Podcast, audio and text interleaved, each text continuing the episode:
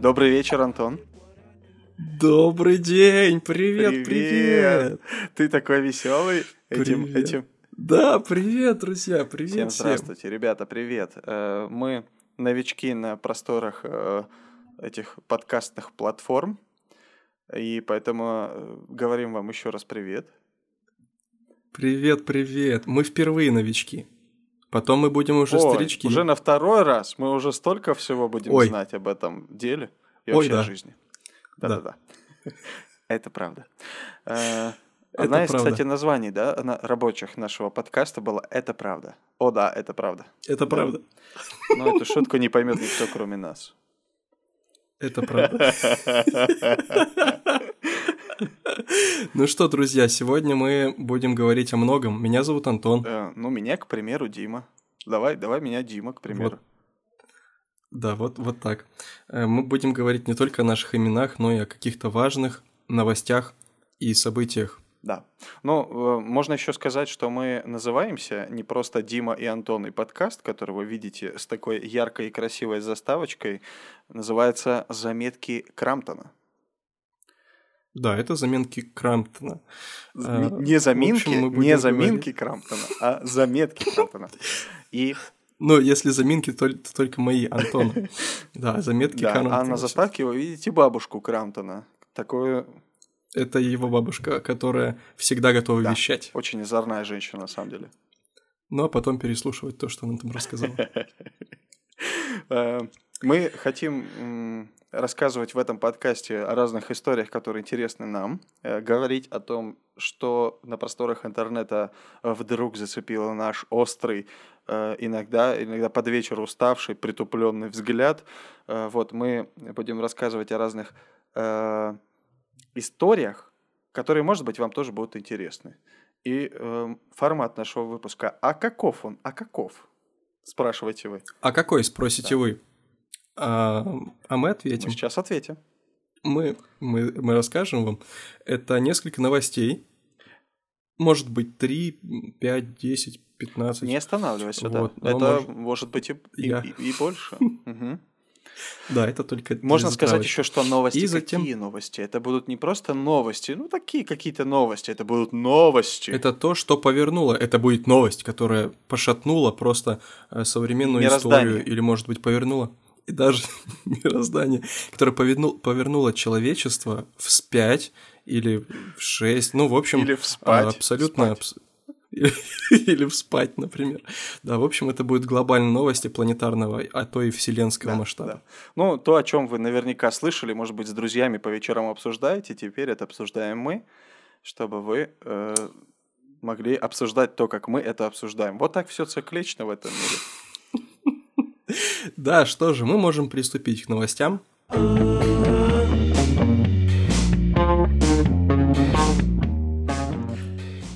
Вот, вот первая из них. Сын Александра Лукашенко Николай будет учиться в Москве под вымышленной фамилией. Вау. Я, ты меня немножко в ступор Да, это- ввел прямо сейчас. Ну, то есть, получается, все Лукашенко будет вычеркнуто в паспорте юного. Не- непосредственно Николай. Да, и сверху будет приписана другая фамилия. Но э, наверняка э, уже просочилась в интернет варианты или гранки фамилий. Да, огранки там, да, одна, одна из, э, ну, Лукашенко, это Лукашенко, а чтобы в России быть своим, э, наверное, будет уже как-то звучать по-другому, например, Лукашенков, Лукашенков? Ф на конце. Ф? Лукашенков, Лукашенков, Лукашенков? Это ти- я думаю, так более типа, по-русски. чтобы спрашивать, чей это сын? Да-да, Лукашенков. Лукашенков сын, и так будет просто. Да, да. Ну, Сашин, можно еще фамилия. Сашин, Александров. Николай Александров, Николай Сашин. Типа, а чей это мальчик? Сашин. Сашин, я думаю, что а, когда, когда мы узнаем подлинную фамилию, то тогда, конечно же, мы будем смеяться еще сильнее. Ой, мы и сейчас-то смеемся, а когда узнаем, так это вообще, мне кажется... Эгэгэй. Вы, наверное, тоже наши дорогие слушатели. Два наших дорогих слушателя. Э, это твоя мама и моя. Э, привет вам, кстати. И Коля еще. Коля, Коля Николай, привет. который рисовал э, бабушку Крамтона с натуры. С натуры. Она 17 часов позировала ему. Что, что, что кас... Но это не тот Николай, не Лукашенков, не Сашин. А прикинь, как было бы круто, если бы наш дизайнер был Николай Лукашенко. Но мне кажется, нашим э, саунд-продюсером может быть Николай Лукашенко, потому что он заправски играет на фоно. О, да. А на кого он будет учиться да, даже. в, ну, в России, в Москве, инкогнито? Э, на инкогнито профессию. Инкогнито профессию. На сына президента, может быть. Он, Хотя... Он, он будет уч- учиться на человека, который ходит под чужой фамилией. Ну да, потому что на сына президента он уже выучился. Да, кстати. Еще в начальных классах. Под, под, дворцом, под дворцом независимости. Да, это правда. Это правда. Мы э, периодически вворачиваем название нашего подкаста, чтобы вы не забывали. Заметки Крамптона. Ладно. Пройдем, перейдем к следующей новости, которая все так же потрясает нас.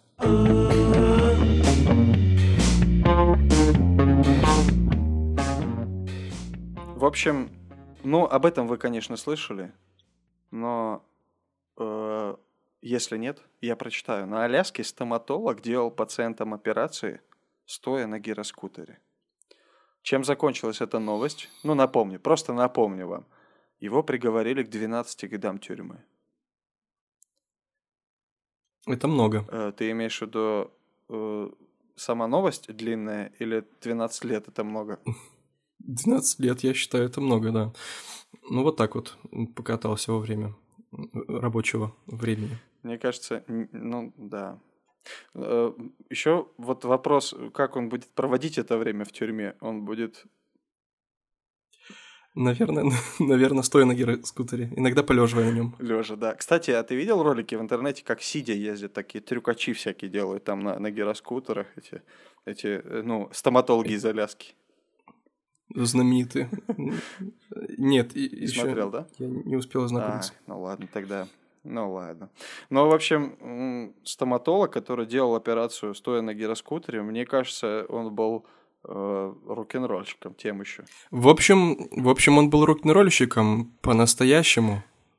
Он рок-н-роллил как мог и подрок-н-ролливал своих пациентов. Да, вот, кстати, одна из пациенток, вообще, с чего сэр-борта начался? Я хотел рассказать-то новость, чтобы э, все, все как бы вопросы снять.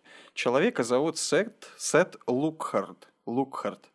Фактически Люксовая, люксовая фамилия. фамилия. Лукхари, да. Значит, он живет на Аляске, сейчас сидит на Аляске, значит, он, э, э, значит, заснял в 2016 году видео, как он удаляет пациентки, которая находилась под наркозом зуб, стоя на гироскутере. Он это заснял и выложил наш дорогой, горячо любимый, с котятками и прочим трэшем интернет. Значит, все это выложил. Спустя время разгорелся скандал. Вот что пишет пациентка э, об этом поступке. Не могу сказать ничего плохого о том, как вы удалили зуб. Мне уже нравится начало. Типа, э, чувак, ты сделал да, свою работу приятно. круто, но я тебя засажу в тюрягу. Она говорит, я ценю это, но я думаю, то, что вы сделали, это возмутительно, самовлюбленно и безумно и беспечно. Она все-таки недооценила его. Да. Но... Перекрутила все, все, что было. Ну, самое главное, свой прикус, наверное, в первую очередь именно его. Именно его вывернула ей. После того, как она увидела себя под наркозом, которая... Да-да. Э, ну и, судя по ее словам, можно понять, что этот парень был из тех, кто просто любит жизнь. Он хороший, хороший парень. Но что поделать, немного посидит, одумается, потом будет... Эм, Может быть, на самокатах уже, уже какие-то движения. На самокатах на каких? Двигаться да, там, да. ну да. На аквабайках. Но, да, на самом деле. ну, бывает же, знаешь, э, рожают женщины в, ну, типа, в воде, да? Я, я не знаю, я сам не пробовал, но говорят, что так происходит. И, может быть, скоро, скоро будет услуга, типа, э, ну, удаление зуба в воде, ну, в ванной. Ну, да, я понимаю, что сказать нечего на это, потому что, ну, это гениальная мысль. Я просто представил, я просто представил это и думаю, что это гениально по-настоящему, поскольку э, ты как бы и вроде и человека топишь, а вроде как и зуб выдираешь. И вроде как бы и придерживаешь его, да, и тебе пассатижем. Удовольствие, да, да. Ну, в общем, удовольствие, да, из Удивительно. Но э, просто закончу эту новость тем, что на самом деле э, он помимо того, что удалял зубы, стоя на гироскутерах, он еще и мошенничал. Ну, так немножко. 2 миллиона а, это мелочи, Ой, пустяки. мошенничество это вообще... Ну что это такое? За это в тюрьму не сажают. Вот гироскутеры... Нет, не садят. Ой, это вообще... Так вот, он, он 2 миллиона долларов сколотил себе чисто на том, что делал операции, которые не обязательно было делать. Например, удаление зубов беззубым людям. А, стоматолог. Для стоматолога это мошенничество. Ну да. Ты что творишь? Ну да. Наркоз, например, тем людям, которые в нем не нуждались. Ну, короче, ребят, вот такая новость. Что сказать? Вы, э, мне кажется, теперь сможете спать спокойно. Живите теперь. Живите. Живите спокойно. спокойно. Мы обсудили ее. Мы взяли да. эту новость на себя, приняли основной удар ее. Да. Следующая новость.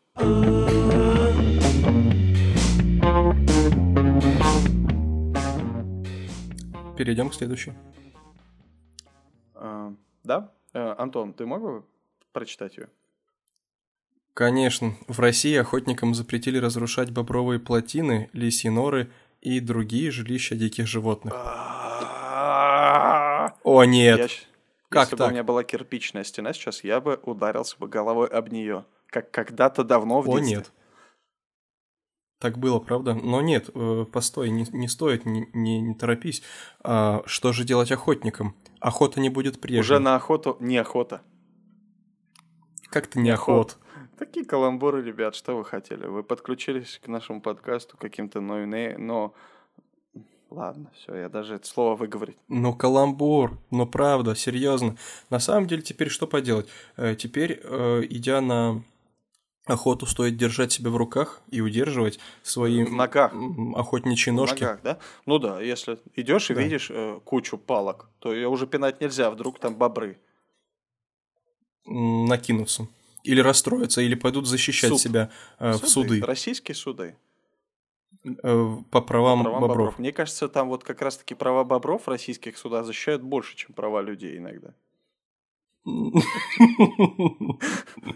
Поскольку они ущемлены меньше. Да, да.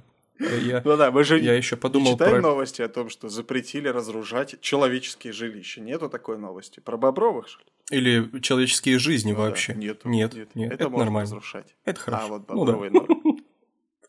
Бобровые, а лисьи, а лисьи норы. Подожди, норы. я вот здесь не понял. Получается, лисы и бобры живут в одной норе?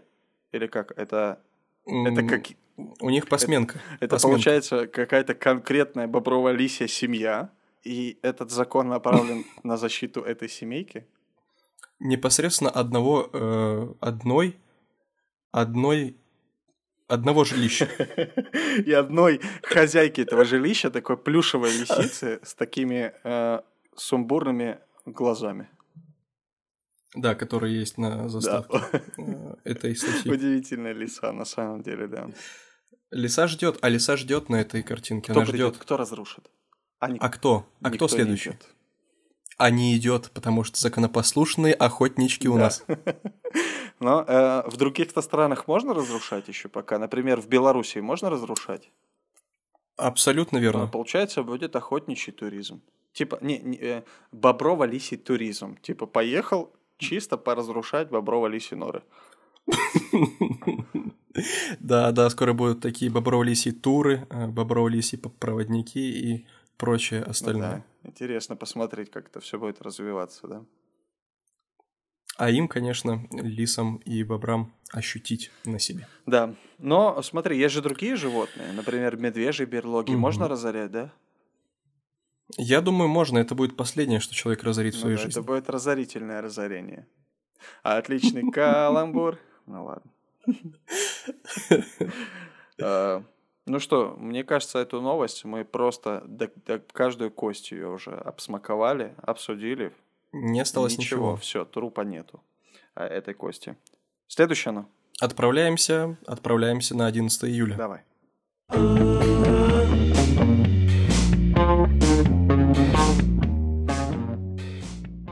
Был обычный серый питерский вечер. Я бродил один в дурном настроении. Вдруг, откуда ни возьмись, вдруг навстречу следующая новость. Друзья, эта новость является, э, ну, можно сказать, перетекает в главную тему нашего выпуска. Э, как вы, наверное, уже прочитали в названии этого выпуска, мы сегодня будем говорить о перевале Дятлова. Так вот, 11 июля 2020 года уголовное дело о гибели студентов и группы Дятлова было официально закрыто. Совсем недавно, 11 июля. Э, хороший ли это факт или нет? Э, сложно сказать. Э, можно, можно надеяться, что для кого-то да, но для кого-то все равно остаются вопросы по поводу этого дела. Ну да. И поэтому вообще мы и э, сегодня решили о ней поговорить. Если коротко рассказать и тезисно, да, что произошло, и если, ребят, вы не знакомы с этой историей, то она такая безумно затягивающая, э, даже по касательной с ней познакомившись, то хочется какие-то детали узнать, понять причины, потому что на самом деле очень много загадок в ней. Что же на самом деле произошло в том далеком 1959 году? Да, несмотря на ряд следствий, несмотря на собственные расследования, несмотря на расследования э, журналистов, специалистов – Э, разных профилей, все равно остаются вопросы и загадки, нестыковки, которые влекут, влекут разговоры, э, исследования и прочие следствия. Еще и еще. И еще. Извини, что добавил, но это правда. В 1959 году был туристический поход, в котором погибла целая группа туристов – а, буквально за одну ночь или за один день, достоверно, неизвестно, но 9 человек погибло. Они не вернулись с похода. И то, в каком состоянии все они потом были найдены, все это вызывает массу вопросов. И вот мы хотели вам сегодня немножко рассказать об этом, сделать это в виде хронологии, с чего все начиналось, как это планировалось, э, э, по дням, как они, э, эти ребята шли, кто в эту группу входил еще мы обязательно обратим внимание на э, самого красивого участника э, этой группы и человека с самой красивой фамилией. Э, ну, на наш взгляд, экспертный, конечно. Ну, не знаю, чем тебе нравится фамилия Дятлов. Я бы себе такое не брал. Но Заинтриговал, да, конечно, это другая фамилия. Как видите, мы сохраняем положительный ключ нашего рассказа. Э, на самом деле, конечно, э, история трагично, трагически закончилось, но э, какие-то детали мы хотели бы все-таки ну, положительно обсуждать, потому что не хотим да, нагнетать и, и настроение, чтобы прям совсем было угнетающее. Это факт, факт, можно сказать, исторический, который мы постараемся подать вам в легкой форме. Да, да. Потому что, я не знаю, над смертью можно смеяться? Мне кажется, что даже иногда нужно, потому что это помогает легче ее переносить, да? При всем уважении ко всем участникам этих событий, ребят безумно жалко, особенно то, сколько, сколько фальсификаций, сколько секретности, сколько, ну, вообще вот все, что с ними произошло, это вызывает только удручение и переживание за то, что на самом деле с ними произошло. Поэтому если иногда вы Конечно. будете слушать тупой юмор, то он не потому, что мы хотим кого-то высмеять из тех, кто погиб или пострадал, или родственников, да, просто потому что мы, э, ну я не буду говорить, ладно, ты так на меня посмотрел, типа не говори, что мы тупые, чтобы зрители не догадались. Ну да, на самом деле хочу сказать о своих ощущениях, когда начал э, знакомиться, исследовать и проводить да, такие следствия, исследования и прочее, а, то Э, уже когда подходило дело к записи, э, к начитке, я не мог абстрагироваться от событий. Я до сих пор их переживал. Э, поэтому, ну, безусловно, это то, что затронуло лично меня очень сильно. И до сих пор я много думаю об этом, и как будто бы я там вместе с ними до сих пор. Да. Вот, поэтому, поэтому нам особенно интересно рассказать о том, что интересно нам, и тем самым, конечно же, порадовать вас. Мы хотим сказать, что много всего уже было сказано до нас на протяжении последних, скажем, 7-8 э, лет. наши коллеги или просто хорошие люди, они проводили расследование. В общем, э, хочу сказать, что учитывая все, что было сказано, мы хотим сделать два выпуска, о втором мы скажем позднее. А мы постараемся сделать концентрат событий, как э, Дмитрий уже сказал, хронологию, э, без воды. Но мы постараемся то, без воды. Произошло. Не обещаем, что без ну, нее. Немножко, может, где-то доплеснем. А, а в, след... в следующем выпуске уже, конечно же, мы расскажем. А в следующем чисто водичка будет литься на ваши уши, да. Журчать. Журчать. Ну да, э, еще примечательно, что эта история вошла очень в культурно-массовую жизнь, да, люди пишут книги, снимают фильмы, э, про документалки вообще не стоит говорить, огромное количество, мне кажется, каждый телеканал, ну, по крайней мере, российский, снял на эту тему разные-разные всякие. И, кстати, кстати, я когда, э, ну, тоже готовился к нашему выпуску, читал разные, ну, как сказать, книги, э, посвященные этой трагедии, в том числе исследователей, э, слушал некоторые подкасты, например, «Комсомольская правда» интересные подкасты выпускала о расследовании, в том числе ДНК. Э, смотрел документалки кое-какие и наткнулся на тот факт, что совсем скоро уже вот буквально, наверное, они готовят его к трагедии гибели, к февралю, но выходит очередной художественный фильм, сериал. Россияне снимают такой какой-то грандиозный проект, э, который посвящен, кажется, расследованию гибели их. Очень интересно, я не знал вот, об этом. Да. Ну, это так просто, проброс. Э, а можно сказать, что эта история актуальна спустя 61 да, год по-прежнему, да. и, конечно же, это животрепещущая история. Январь 59 -го года январь 59 -го года, разгар зимы, если можно сказать про зиму слово разгар. Разгар. Прохладненько. Прохладненько. Причем, где происходили события, спрашиваешь ты у меня, Антон. Урал. Урал. Ты сам, ты спросил, Урал. вот видишь, ты спросил, и ты же ответил на этот вопрос. Молодец. Потому что настолько это да. удивительно. Свердловск.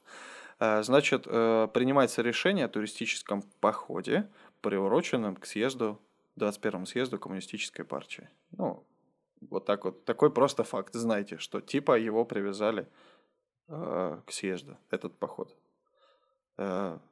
No comments по этому поводу. Абсолютно. Да, конечно, это э, было немного политический, политический ход, но где-то и стратегический, скажешь ты. Я так и скажу, да. Это был стратегический ход, вот сказал. Но, э, да.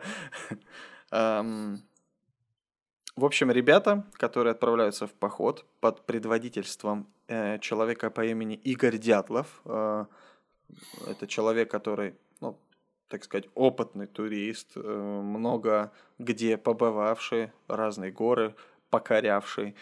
Э, значит, ну, под его, так сказать, инициативой, с помощью его э, такой бурной туристической деятельности решается проводить такой тур похода.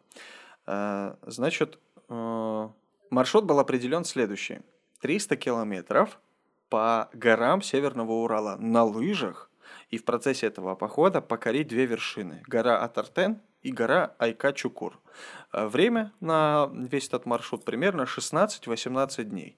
Вот такой план. И это для меня очень большая загадка. Как люди в здравом уме...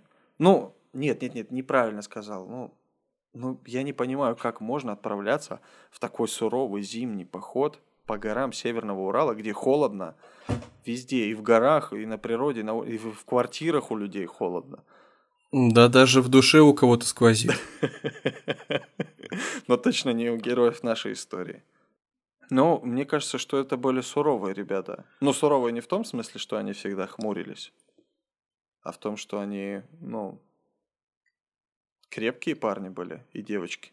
Они были из крепкого десятка. Их было как раз 10. Да. На самом деле можно сказать, что они знали, чего хотели. Это были энтузиасты своего дела. И, конечно же, они хотели стать пионерами э, вот в этом, в этом походе, да. В они этом маршруте, покорить да? В этом гору. маршруте. В этом маршруте, да, да, да. А, и а, чувствуется азарт, авантюризм а, и романтика. Да романтика. И, наверное, желание покорить, вообще бросить, в первую очередь, мне кажется, бросаешь вызов себе. Типа, справлюсь или нет, смогу или нет, да? То это, ну, хорошая проверка, да, своя, ну, себя на такие вот серьезные испытания.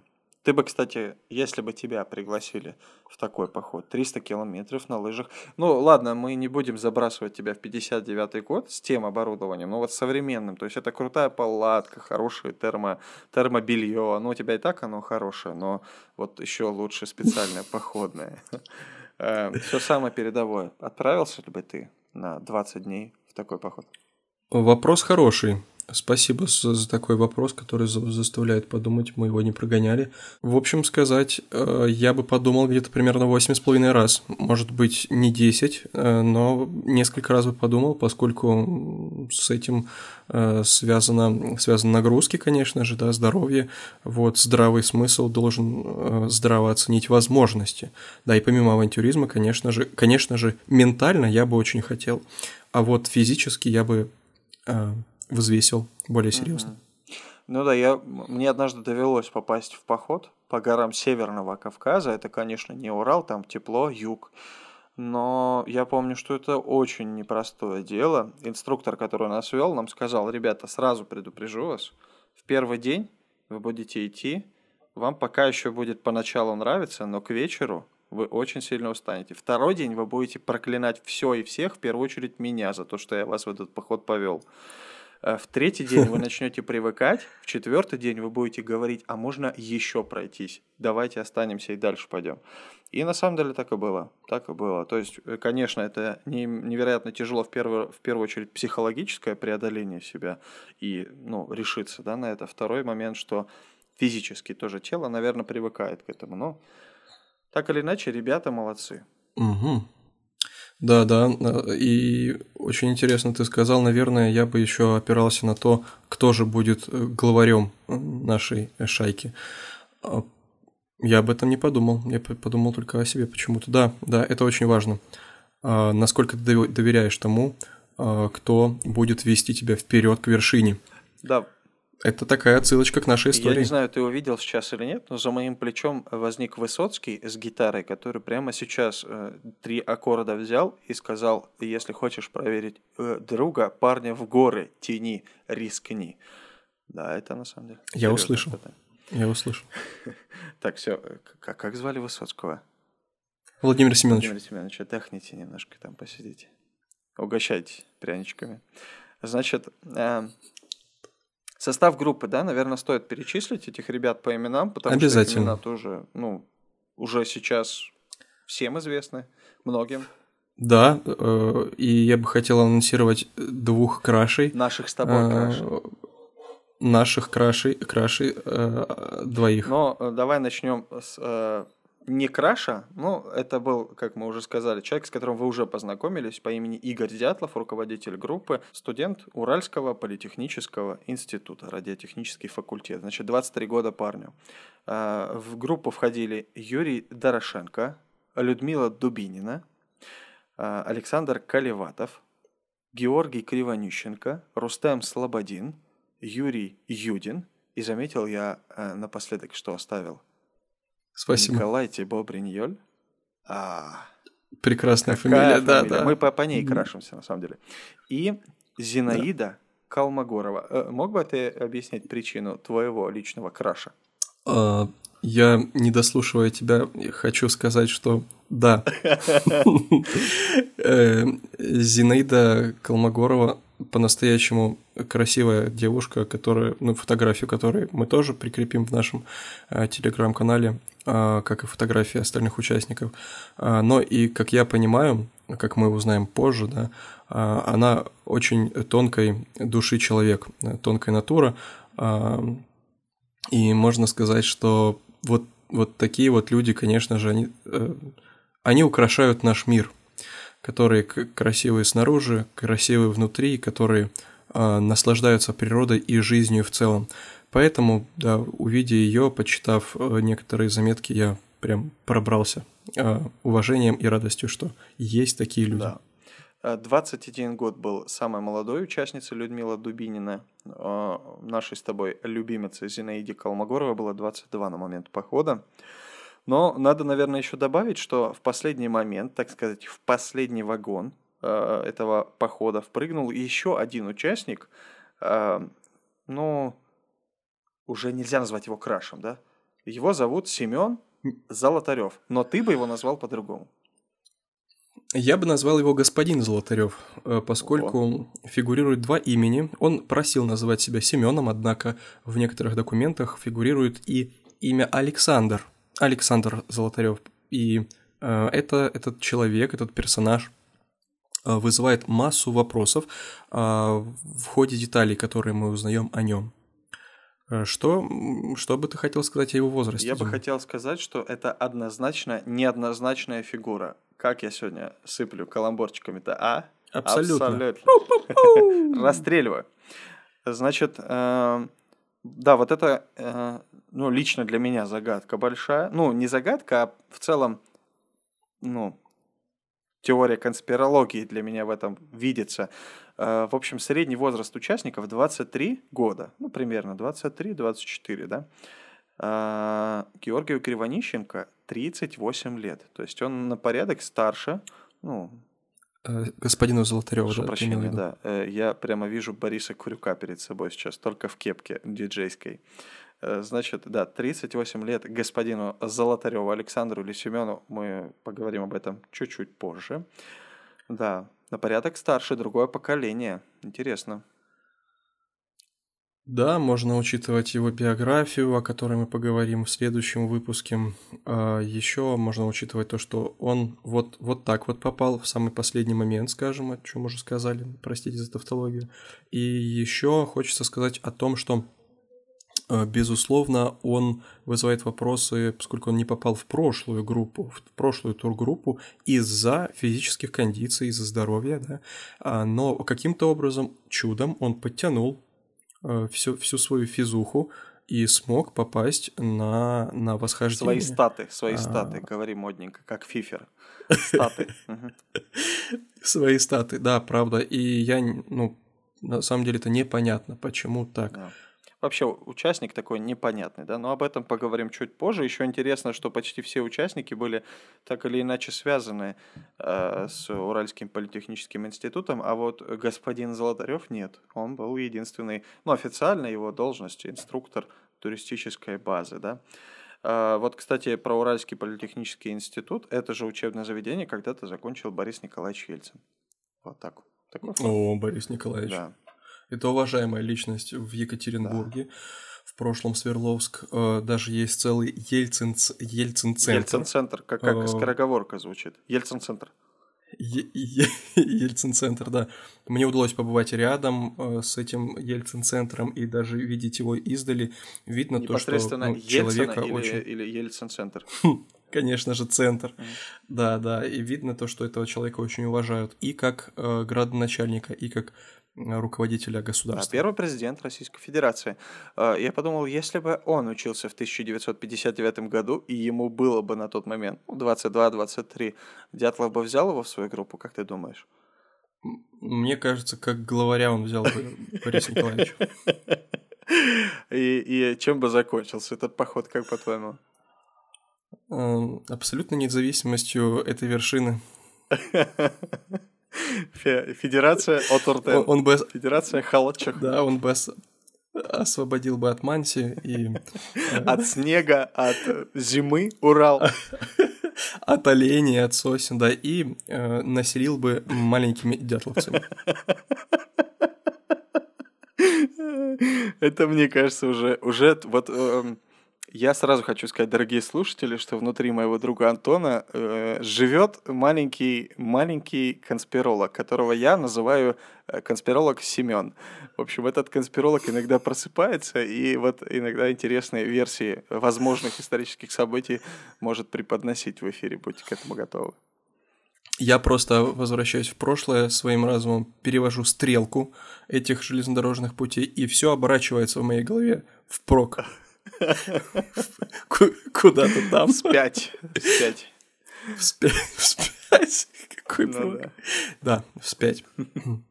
Хорошо, но... Но, к сожалению, так не произошло. Какая твоя версия, что было бы, если бы Борис Николаевич отправился а, бы на вершину? Ну, я думаю, что... А, я уже хочу опять конспирологию. Значит, я думаю, что Ельцин-центр построили бы на перевале Ельцина, уже названный в честь его, не Дятлова. К тому моменту, да. И на фотографии открытия этого Ельцина стоял бы, ой, этого Ельцина, ну, этого центра, Ельцин-центра стоял бы, значит, Борис Николаевич, и на его фоне где-то маленькое пятно Игоря Дятлова такого, улыбающегося юнца. Эм, ну ладно, это фантазии наши. Ты, мне кажется, уже начинаешь пробуждать и во мне этого маленького конспиролога. Значит, э, от тургруппы была выделена помощь материальная. Э, помощь это составляла на тот момент 100 рублей. Ты у нас бухгалтер, бухгалтер, бухгалтер. Бухгалтер, да, я много думал в детстве об, об этом э, слове, почему именно бухгалтерия написано, что же такое, почему же... Почему слово... Именно так называется бух кабинет. в начале. Да, почему именно бухгалтерия, что же там творится? Значит, это, это проблема бухгалтерии с тобой с детства. Э, да, и до сих пор на меня преследует, поскольку 100 рублей – это много, и еще можно учитывать то, что со своих, насколько стало известно, со своих средств ребята закладывали еще по 350 рублей. Э, итого, бюджет на всю группу мог составлять примерно 3000 рублей. Или даже три с половиной. Да. 100 рублей на человека выделялось, да, и 350 каждый закладывал. Но это большие деньги. На самом деле, если посмотреть таблицу среднюю зарплат, а я это сделал, я сказал себе, если посмотреть, и сделал это, и посмотрел, значит, средняя зарплата на момент 50-х, 60-х годов это э, от 70 рублей до 130 рублей, ну, тех рублей, понятно, не наших нынешних деревянных, а тех рублей, да, то 130 рублей это довольно большие деньги. Ну, такая хорошая зарплата, да, инженерская. Я инженер на сотню рублей. Помнишь, даже Борис Гринпичиков пел песню такую? А, это самая песня. Можно сказать, что э, это много. Э, для чего такие средства? Как они планировались э, тратиться?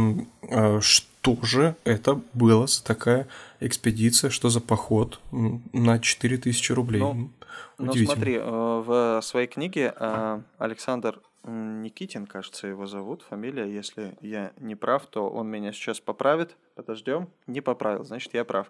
Э, в общем, в своей книге, ну, он немножко описывал про бюджет, вообще про то, как формировался поход.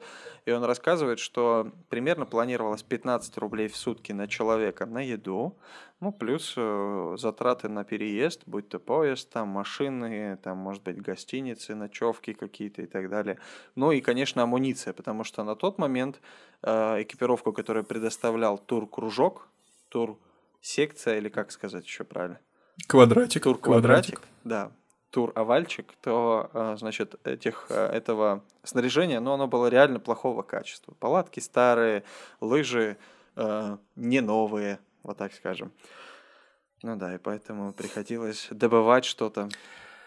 Плюс это еще дефицитная советская экономика, когда все там через связи Блата, Сестлу. Вот опять шутка, видишь?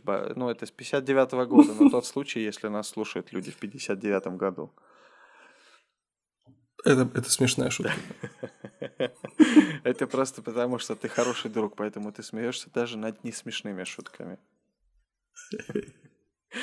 Ну, значит, 23 эм, января – это день, когда официально поход стартовал. 23 января 1959 года. Группа из 10 человек, уже перечисленных нами, выехала на поезде из Свердловска на тот момент, Екатеринбург, как ты говорил, Антон, в город Серов. В общем-то, хочется проанонсировать заметки одного из дневников. Эм, мы сейчас прочитаем из дневника Зинаиды Колмогоровой. Э, к слову сказать, все участники этого восхождения вели дневники, которые затем э, удалось найти и ну, восстановить какие-то э, события, читать об их мыслях, переживаниях и чувствах. Это был твиттер, вот что писала Зинаида. Это был твиттер того времени. Карманный, да, всегда. И так немножко чирикали они в свои дневнички. Твитили. Что же писала Зинаида? В... Э, да, что же писала Зинаида и что же переживала она э, той ночью. А вот мы и в поезде. Перепето много-много песен, выучены новые, и все расходятся по местам уже в третьем часу ночи. Интересно, что ждет нас в этом походе? Что будет нового? Да, мальчишки сегодня торжественно дали клятву не курить весь поход. Интересно, сколько же у них сил воли Смогут ли они без папирос обойтись? Все укладываются спать, а за окнами встает уральская тайга. Вот что переживала Зинаида Сколько романтики той ночью. в этих словах, да? Ложиться в три часа ночи, говорить, смеяться, петь. Классная атмосфера у них была там. Да, видно то, что они все были э, в предвкушении того, что же произойдет с ними. Очевидно, они общались, обсуждали э, восхождение, дорогу э, к подножию горы э, и прочие детали. И, конечно, это все сопровождалось песнями, общением, и это приятно читать. Да. На самом деле, в то время, мне кажется, больше романти- романтизма, романтизму, сказали бы в советское время, романтики было в людях, да, как-то они больше склонны были говорить на разные такие интересные темы, петь. Это чувствуется. Э, Это чувствуется такая непринужденность, легкость, и до души было не тяжело достучаться. Хоть мы с тобой и не жили в то время, наверное, к большому сожалению, а то могли бы тоже вести задушевные разговоры и петь песни не то, что сейчас. Ой-ой, а кому же это нужно?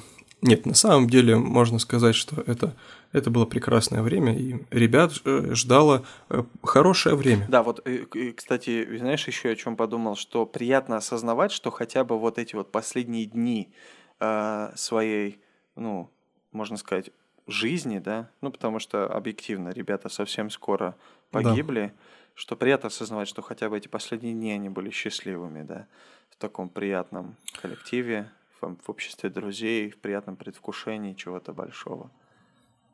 Это положительное, что мы можем знать и об этой истории, правда. И, наверное, можно сказать, что романтика – это хорошо. А, Романтика рулит, е Э, Значит, 24 января группа прибывает в город Серов, э, 25 отправляется в поселок Вижай, э, 26 они э, отправляются в другой поселок лесозаготовителей, заброшенный, э, ну как, э, ну заброшенный поселок просто, и там тоже проводят ночь. И, наконец, 27 числа, 27 января, группа Дятлова встает на лыжи и выходит на тот самый непосредственно туристический маршрут уже. Можно сказать, начался тот основной, тяжелый, э, настоящий туризм. Вот начиная с этого дня. Ну и опять же, вот это вот приятное предвкушение, э, опять-таки взять, да, э, Опять же вернемся. вернее, обратно же, что Обратно-таки. Опять же, что... Не слишком ли много этого слова? Да нет, нормально. Слабовато, очень мало. Опять же мало очень его. Обратно. Опять-таки Ну взять. давай возьмем обратно. Значит, Вернемся опять же. вернемся опять же в 59 год. Значит, вот эти вот дни с 23 по 27 января, э, ну, приятное предвкушение у них было. И фотографии, сохранившиеся вот с тех пор, тоже кое-что вы сможете потом увидеть у нас э, в нашем телеграм-канале. Э, видно, что ребята на самом деле наслаждались вот этими первыми днями. Они просто вот такие счастливые, довольные, смеются, обнимаются, э, там кто-то что-то кричит, гримасничает на фотографиях. Такая приятная, здоровая атмосфера. Значит, 28 января, э, 28 января утром произошло первое неприятное событие в этом походе. Э, Ну, хотя по итогу для того, с кем оно случилось, наверное, это скорее счастливое событие. Э, Участник группы по имени Юрий Юдин э, почувствовал боль в ноге, причем острую боль. Он попытался ее преодолеть и продолжить маршрут, но, видимо, не смог. И он принимает решение покинуть группу, оставив свои э, часть своих там продуктов, э, часть своих теплых вещей товарищам и покидает группу. Остается 9 человек. Ну и по сути, конечно, эта боль в ноге спасла ему жизнь на тот момент, да. Он остался в живых. Да, по поводу воли, силы воли этого человека, желания э, взойти на вершину, можно сказать, что он было под сомнением, под вопросом, точнее, его участие вообще, а, даже старт. А, Он приводил себя в форму, а, в порядок свое здоровье, вышел на определенный уровень и, да, к сожалению, все-таки пришлось приостановить э, Ну, к восхождение. счастью. Э, В данном случае, к счастью, да, э, спустя время. Ну, на тот да, момент, только наверное, он он- сожалел, это правда, да.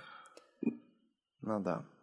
Э, вот э, на этом обрываются все свидетельские показания касательно группы Дятлова. Остальное все, э, все выводы делаются только исходя из каких-то следов найденных группы, исходя из их дневников, фотографий, которые они, кстати, делали очень много. Почти у каждого участника группы был фотоаппарат с собой, что тоже для советского времени, ну, мне кажется, довольно за много, так скажем. У каждого 9 фотоаппаратов, 10, да, то в общем, только исходя из того, что эта группа после себя оставляла, вот как-то можно моделировать э, дальнейшие события. Вот, значит, цитата из дневника нашего с тобой второго краша Николая Тиво Бриньоля. Он пишет. «Встаем на привал в 5.30 на берегу Лозвы. Сегодня первая наша ночь в палатке. Ребята возятся с печкой, пришивают полок из простыни. Кое-что сделав и кое-что не сделав, садимся ужинать. После ужина долго сидим у костра, поем задушевные песни. Зина пытается даже учиться на мандолинке под руководством главного нашего музыканта Рустика. Затем снова и снова возобновляется дискуссия. Причем все наши дискуссии, которые были за это время, преимущественно про любовь. И опять же Зина – Опять Зина за свое, опять все самое прекрасное показывает в себе. Зинаида была настоящим романтиком, а не просто романтиком. Какая женщина. Даже к музыке тянула. Восхитительно. Да, мне бы такое. В общем, хорошая песня. Исходя из э, дневниковых заметок, можно сделать вывод, куда пролегал маршрут. Значит, э, берег реки Лозьва и, ну, вот, примерно можно сориентироваться, куда ребята двигались, да. Ну, конечно, не нам, кто не был на тот момент, а тем, кто потом их искал. Э, значит, э, группа Дятлова находит тропу Манси. Манси. Вот возникает в нашей истории такое интересное слово «манси». Попрошу не путать не манцы одесские, а манси уральские, манси. Антон, да. что ты знаешь? Ты был на Урале, ты встречал там манси? Я был на Урале, но, к сожалению, э, там не были подписаны Манси и а, прочие остальные жители. А по поводу этого народа могу сказать, что это малочисленный народ в России. А, проще понять э, регион Ханты-Мансийск, если ты знаешь, что есть такая народность Манси. Это коренное население Ханты-Мансийского автономного округа Югры. Угу и в целом Свердловской области, а... да, то есть это ребята, которые жили вот на тот момент вот там в Таге, вот в том месте, куда отправились ребята, примерно там у них находились какие-то отдаленные поселения малочисленные, какие-то срубы дома, кто-то вообще жил там в каких-то шатрах, палатках из каких-то медвежьих шкур, тоже в документалках это есть, ну такой небольшой народ, охотники, короче, вот, которые живут там вот в этой, в этой Таге и лесу. Ну и э, группа Дятлова пользовалась их значит, э, лыжней, а также их сано-оленями тропами. А какими тропами? Сейчас я сглотну. Сано-оленьи тропы. А, Такие... Они фигурируют, они фигурируют в этом в деле. уголовном деле. Значит, причина гибели группы дятлов – сано-оленьи тропы. Но... Сано-оленьи тропы. Ну, наверное, довольно скользкие были э, тропы. Да, попробую держись. Накатанные, так сказать, оленями. Накатанный или... Ну да. Мне кажется, мы с тобой встали на сан оленью тропу только что. Это, это было очень скользко, не стоит, не стоит. Хорошо, ладно, продолжим. Так, 31 января. Значит, группа Дятлова подошла к горе Халат Чахыль, они делают попытку подняться на, этот, э, на, эту, на эту гору, на ее склон. А, значит, как планировалось восхождение? Я как человек опытный турист, я два раза смотрел документалку на BBC, как ходят в горы, и поэтому я опытный турист. Значит, ребята оставляют часть своего снаряжения, будь то продукты, будь то какие-то теплые вещи, значит, оставляют внизу, прячут где-то в снег, в горы, в скалы, э, значит, и поднимаются чуть налегке, на такой, на расслабленной, на легонькой козе, значит, они забираются туда. Э, ну, чтобы, Мгм. понятно, не утяжелять себе, значит, всю эту ношу. И потом на обратном пути все это забирают и возвращаются. Вот ребята, значит, группа Дятлова тоже планирует такой оборудовать. Это называется по-туристски лабаз. Это называется Лабаз. Лаба-зе в конце. Ты молодец. Значит, на склоне как раз горы Халат-Чахыль. Но из-за сильного ветра у них не получается не оборудовать этот лабаз. Э, В общем, туристы принимают решение спуститься к подножию, переночевать там. И 1 февраля группа снова пытается подняться на Халат-Чахыль. Снова у них это не получается, и они решают оборудовать лагерь возле безымянного на тот момент перевала. Э, Вот одна из последних записей из дневника Игоря Дятлова. Сегодня погода немного хуже. Ветер западный. Снег, видимо, с елей, ибо небо совершенно чистое. Вышли относительно рано, около 10 утра. Идем по проторенному Мансе лыжному следу. До сих пор мы шли по Мансийской тропе, по которой не очень давно проехал на оленях охотник. Вот э, одна из таких последних записей этой группы. Ну и в целом погода не балует, так скажем, да, открытая местность. И вот здесь хронология дальнейших событий, каким образом группа погибла, что послужило причиной этой гибели, обрывается. Дальше только неизвестность и пустота, которая э, ну, только за счет каких-то крупиц информации да, можно собирать. Но если по фактам, то 12 февраля поход должен был закончиться. Они должны были перейти в поселок Вижай, отправить телеграмму туда, в Свердловск, свой тур-овальчик, тур-квадратик, что, мол, мы дошли, все хорошо. 15 числа должны были вернуться в Свердловск, в Екатеринбург. Но этого не произошло. Ну, э, 12 числа, 13, 14 бить тревогу еще не стали, потому что задерживаться на таких, э, ну, в таких походах это было вполне нормально из-за непогоды по разным причинам. Но 15 числа стали поднимать панику, тревогу, что произошло. И, э, значит, э, связались с поселком Вижай, выяснили, что группа туда не выходила. Ну, родственники, родственники погибших, в частности, э, в частности, брат Георгия Кривонищенко поднимал эту панику. Ну и э, выяснили, что они туда не выходили, и было принято решение отправляться на поиски группы. Э, до последнего люди верили, что с ними все хорошо, они живы, просто им нужна помощь. Они могли заблудиться, застрять где-то в каком-то месте из-за непогоды. Просто им нужна помощь. И отправились на их поиски. В общем, еще важно сказать о том, что обычно в таких случаях сдаются маршрутные книги, но в этот раз что-то пошло не так. Да, Игорь Дятлов не сдал в спортклуб Уральского политехнического института маршрутную книжку или маршрутный лист. Ну, с описанием того, куда они пойдут. И из-за этого, из-за этого было трудно восстановить, э, где они на самом деле сейчас находятся и по какому то пути они шли. Но Да, плюс, э, плюс зная то, что э, какого характера у них была карта, то есть это была карта очень такого далекого масштаба, а- Чисто абсолютно ориентировочная. Екатеринбург и гора Халачахы. Ну, это тогда звучит, но на самом деле это была очень слабая карта для них. То есть они, наверное, по факту ориентировались больше. Вот. И плюс э, у Игоря Дятлова было обнаружено целых три маршрутных листа. А, Три? маршрутные книги. Целых три. Ничего себе. Ну, я понимаю, зачем второй. Это очевидно. Если первый потеряется. Ну, а третий зачем? Это, это Я не знаю, загадка что пошло дыры. не так. Это загадка дыры. Э, Что-то пошло не так. э, Пранк И- вышел из-под контроля. чё-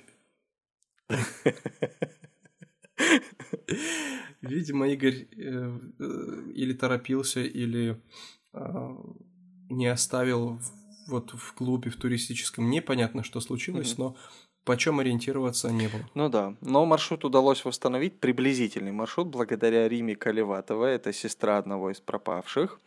Значит, 22 числа группа сформи- сформирована из студентов э, УПИ, Уральского политехнического института, из э, других тургрупп УПИ, из сотрудников этого института. А Также к туристам и студентам, это важно сказать, присоединились поисковые группы военных и сотрудников МВД. И я уже вижу, как э, твой конспиролог Семен уже привстал, услышав эту информацию, и сейчас хотел бы что-то сказать, но... Если говорить о поисках, то это было отчасти последовательно, но отчасти, вероятно, это э, ну, привело к тому, что некий хаос был, а, да, сначала студенты, а потом уже более компетентные люди прибыли. А, можно сказать о палатке. А, да, палатка была найдена 25 февраля. Да, вот мы под, подходим к палатке, если начинать с 23 по 25 февраля, примерно квадрат поисков был задан, опрошены охотники Манси, и 25 числа была найдена палатка группы Дятлова. Не...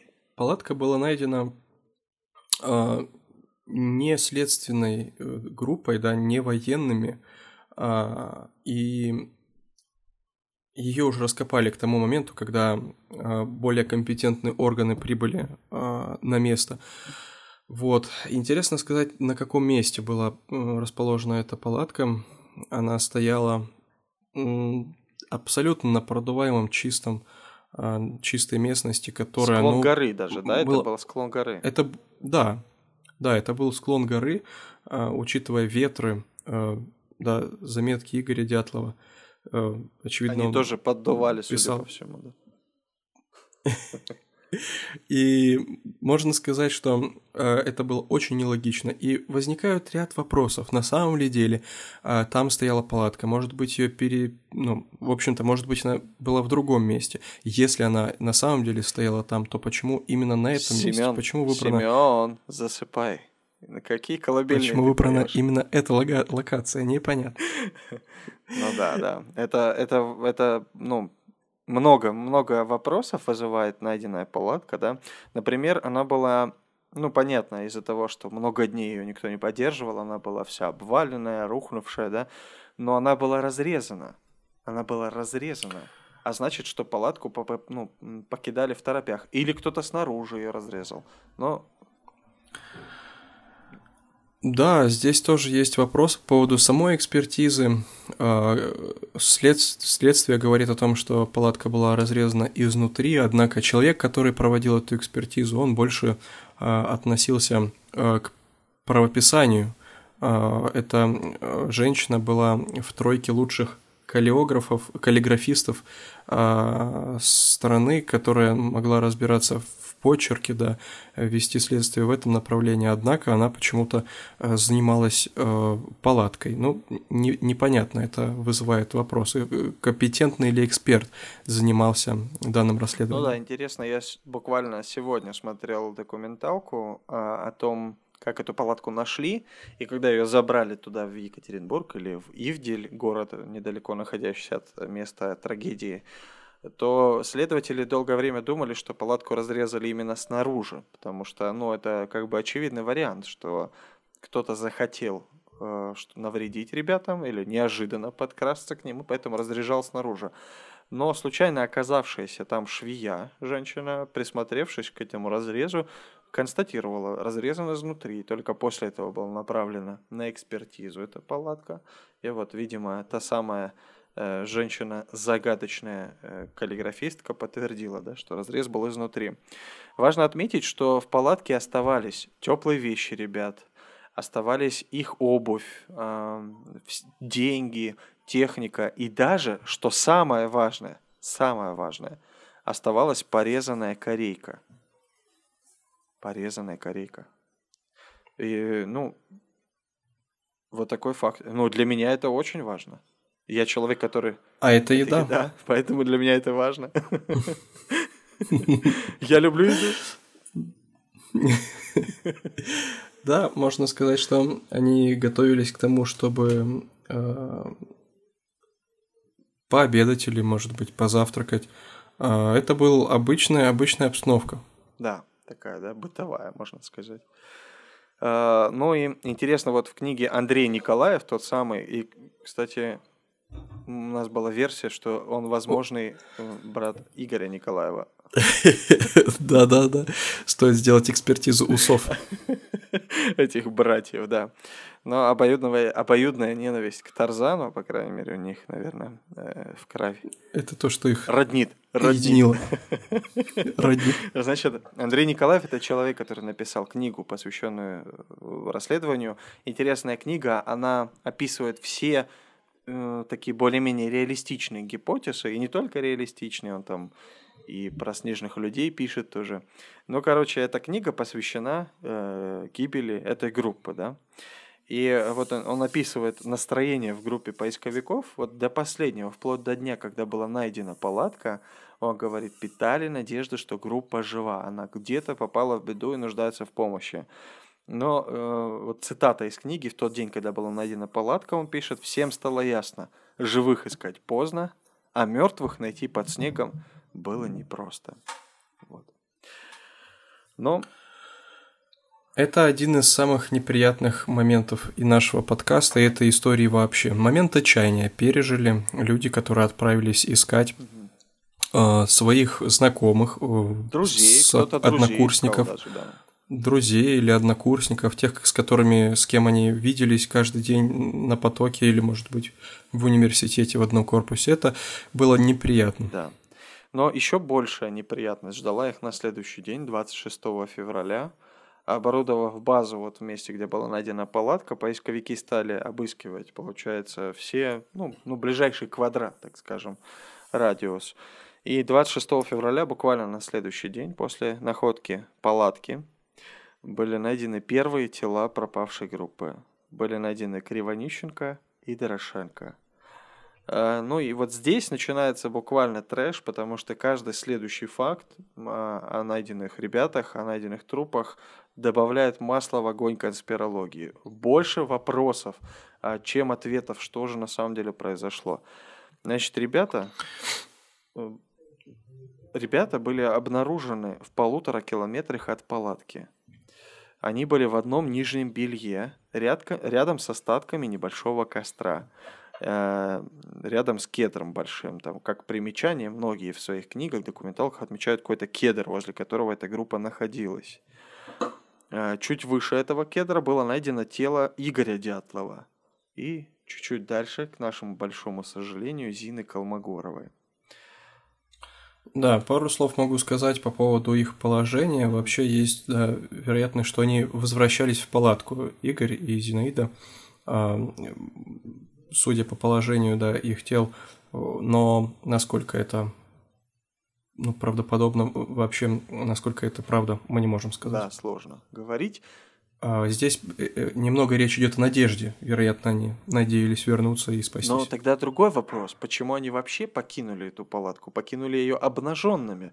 Что же их заставило в такой большой невероятной панике это сделать? Это да. огромный вопрос, По-настоящему... нет ответа до сих пор. Э, по-настоящему хорошо, что мы очертили э, тему нашего подкаста, мы отправимся э, за версиями в следующий выпуск. Однако же эти вопросы, эти вопросы, они уже сейчас рождаются даже в умах наших Это слушателей. абсолютно естественные вопросы, да?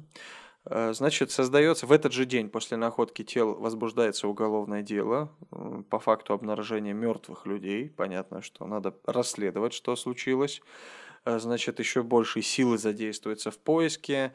В марте находят тело Рустема Слободина. Э, ну и поиски, понятно, затруднены, потому что Урал, снега и толщина снега там, ну, можно себе представить. Э, поисковики в основном каким образом поиск осуществлялся? Такими длинными арматурами, какими-то прутами заостренными, заточенными, протыкали снег такими большими рядами шли, шеренгами, даже в два ряда кто-то из поисковиков говорит, чтобы не пропустить ни кусочка там какого-то квадратного метра э, леса, склона горы, э, протыкивали снег, чтобы понять, есть ли там кто-то из ну, погибших ребят, найти их тела. Ну и насколько я слышал, это э, десятки тысяч, да, если не ошибаюсь, десятки тысяч проколов были совершены. То есть это, это, это просто огромная масса, огромная масса вот этих проколов а, было совершено людьми, которые, ну вот, с утра до вечера работали. Это очень большая работа, стоит отдать должное. Да, это правда. Добровольцы.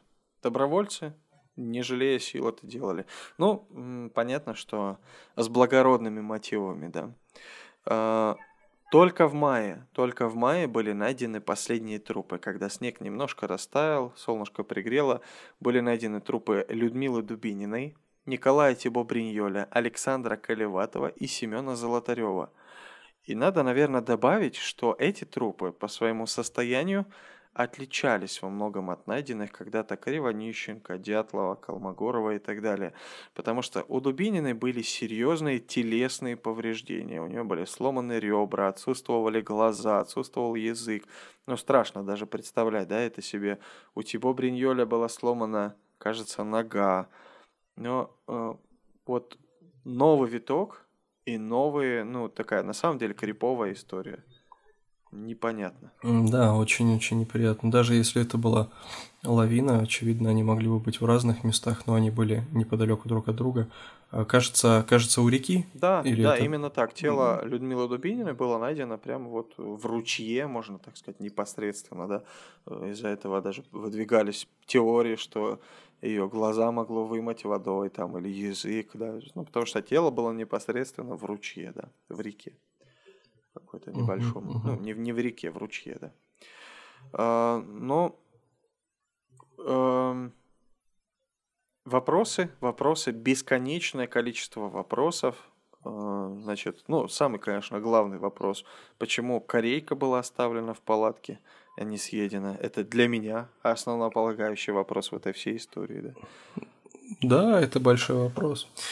Ну и вот мы вновь возвращаемся к 11 июля 2020 года, ну и годами ранее, что же произошло? Да, э, несмотря на то, что э, ну, вопросов много, в мае того же года, 59 -го года, дело было официально закрыто, уголовное дело было прекращено. Это удивительно. Э, столько вопросов, столько, кажется, просторов для исследований, расследований, но дело прекращают. И лишь в 2018 году, спустя сколько лет? Ты у нас математик, Антон. 59. 59 лет э, неравнодушные общественные деятели, журналисты, поисковики обращаются или давят, взывают к Свердловской прокуратуре, чтобы снова возбудить уголовное дело по расследованию гибели Дятлова. Дело возбуждается в 2018 году. Э, не сдаются э, общественные деятели в поисках э, истины, давят на следственную группу, чтобы была абсолютная прозрачность, открытость в этом расследовании. Просят рассекретить, найти все документы, просят э, всех свидетелей публично все это выносить. Каждое, каждый новый виток в расследовании на пресс-конференциях презентовать. Ну, по сути, примерно так это и было. Сложно судить на том, насколько все это было показательно. Но, в общем, возвращаясь к тому, с чего мы выпуск начинали, всего спустя два года в 2020 году, не так давно, дело было прекращено или закрыто. И если в первый раз, в мае 59 года, основной вердикт или основной итог дела был таков, что причина гибели группы Дятлова послужила природная сила непреодолимого характера. Кажется, так звучала формулировка. Абсолютно ничего не объясняющая. Просто э, по, по факту следователь сказал, ну что, они погибли. Почему, мы не знаем то сейчас э, официальная версия гибели ребят э, звучит так. Они погибли из-за схода снега. Их убил сход снега. Да, можно сказать, что э, были 3D-моделирования и прочие какие-то возможные э, способы исследования, расследования. Но, э, несмотря на это, несмотря на то, что было высказано именно такое решение, такой вердикт окончательный. А для многих это не окончательный, далеко не точка в этом деле. Для родственников, для журналистов есть целая, э, как это сказать, э, ну какая-то ну, группа людей, которые ежегодно проводят конференцию, посвященную грубы, гибели группы Дятлова каждый год они собираются, чтобы обсуждать какие-то новые детали, э, искать новые зацепки.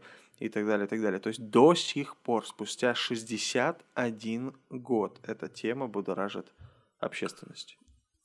Да, еще мы хотели бы э, отдать должное также э, московскому комсомольцу. Комсомольцу. Кон- какому-то который... конкретно комсомольцу отдавать будем? Нет, нет, э, конечно же, это те люди, которые проводят расследование уже на протяжении. Да? Комсомольская Но, правда. Мне кажется, Простите, именно там работают эти московские комсомольцы. Да-да-да.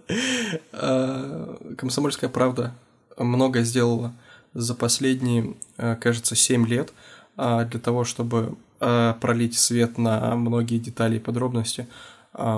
Поэтому хотели бы тоже да.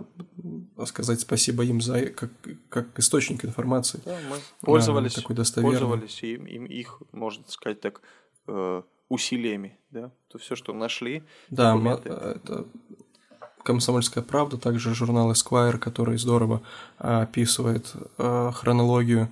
Мы пользовались только максимально истинными такими источниками, и поэтому нам не стыдно сейчас э, говорить, рассказывать о том, что вы слышали. Да. Ну вот такая история, друзья. В целом, подытожить, если, то мы вас познакомили с тем, что произошло в 1959 году, в январе, на горе Халат-Чахель. История загадочная, история интересная. У нас э, есть э, телеграм-канал. Как он называется, Антон? Он называется Крамтон. В поисковой строке в Телеграм вы можете написать английскими буквами, начиная с К, она выглядит как русская К, Кра, М, М, Тон. Это одно слово. Крамтон. Наш подкаст называется «Заметки Крамтона», однако мы решили не утягощать вам задачу, чтобы искать э, в поисковике поисками заниматься. А поэтому пишите «Крамтон» английскими буквами, и там вы найдете э, фотографии, материалы Зина, этого Зиночки, дела. Особенно обратите внимание на Зину.